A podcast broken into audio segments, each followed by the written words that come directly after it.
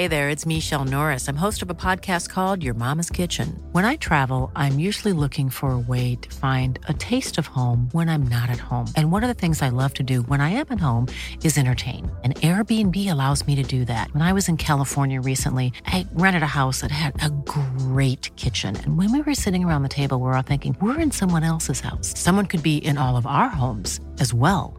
If you have a home, but you're not always at home, you have an Airbnb. Your home might be worth more than you think. Find out how much at airbnb.com/slash host. Savez-vous que le plus ancien théâtre en activité de France est à Metz?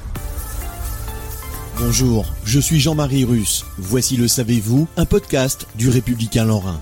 L'Opéra-Théâtre de l'Eurométropole de Metz, dont la construction a commencé en 1738 et qui a été inauguré en 1752, est le plus ancien théâtre encore en activité en France. Il a assisté à bon nombre de changements historiques.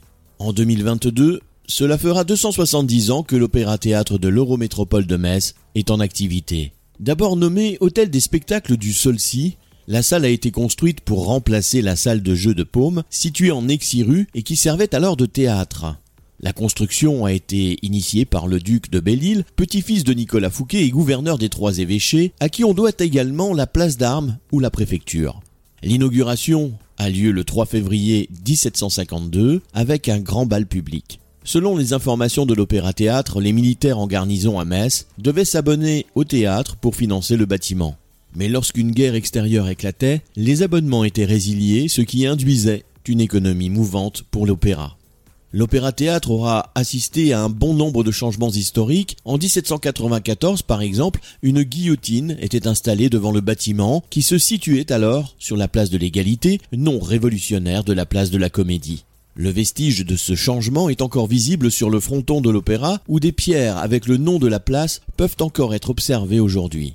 L'opéra-théâtre fut également le lieu de passage de nombreuses célébrités. Au XVIIIe siècle, aussi bien le futur roi de Suède Gustave III que l'italien Casanova s'y rendirent.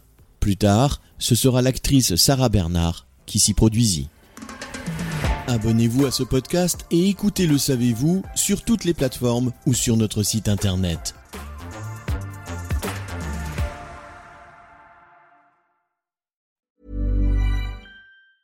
Hey, it's Danny Pellegrino from Everything Iconic. Ready to upgrade your style game without blowing your budget? Check out Quince. They've got all the good stuff shirts and polos, activewear, and fine leather goods, all at 50 to 80% less than other high end brands.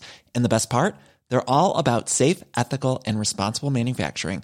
Get that luxury vibe without the luxury price tag. Hit up quince.com slash upgrade for free shipping and 365 day returns on your next order. That's quince.com slash upgrade.